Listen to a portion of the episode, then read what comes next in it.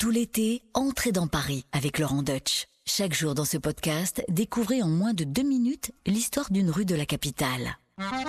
Entrez dans Paris avec Laurent Deutsch sur RTL. Elle est discrète, la rue de la Tombissoire. Alors pour ceux qui ne la connaîtraient pas, elle est dans le 14e arrondissement de Paris. Elle est un peu perdue, elle a un charme provincial. Mais figurez-vous qu'autrefois, du temps des Romains, la rue de la Tombissoire, c'était la rue la plus fréquentée de Paris. On est dans le prolongement direct de la rue Saint-Jacques. Et qu'est-ce que la rue Saint-Jacques euh, au tout premier temps de Paris, à l'époque des Romains? Eh bien, c'est le Cardo Maximus, l'axe principal nord-sud de la ville. Et donc au sud, au-delà du faubourg Saint-Jacques, eh bien, ça devient la rue de la Tombissoire. Elle était extrêmement fréquentée, d'où peut-être l'étymologie de son nom. Parce que Tombissoire, en fait, c'est un vieux mot français qui veut dire tombirer et qui signifierait encore aujourd'hui retentir, résonner. Donc c'est peut-être parce qu'il y avait tellement de passages et de flux dans cette rue de la Tombissoire que c'était une, véritable tombissoire, à savoir une rue extrêmement bruyante. cette anecdote, elle est un petit peu simple, mais euh, il y en a une qui est un peu plus riante, celle du légendaire géant Isoré.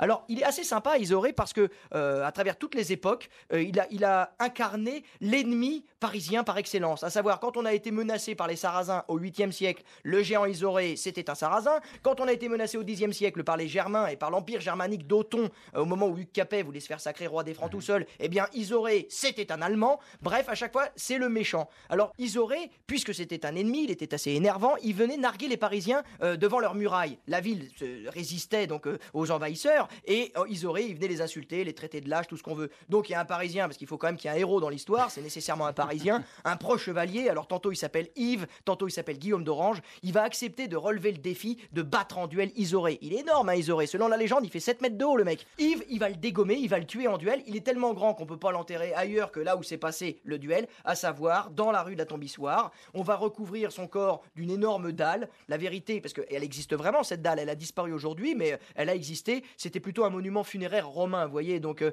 on est plus dans la légende que dans la vérité. Mais bon, la, légende fait partie de la réalité historique, puisqu'il n'y a pas de, vérité première, il y a des mythes premiers. Il y a d'abord des mythes fondateurs sur lesquels s'appuie petit à petit, progressivement, euh, la science et la réalité des faits. Laurent Deutsch sur RTL, entrée dans Paris. Merci d'avoir écouté ce podcast. Pour découvrir tous les épisodes, rendez-vous sur l'application RTL, sur rtl.fr et toutes nos plateformes de podcast partenaires. N'hésitez pas à nous laisser des notes et des commentaires.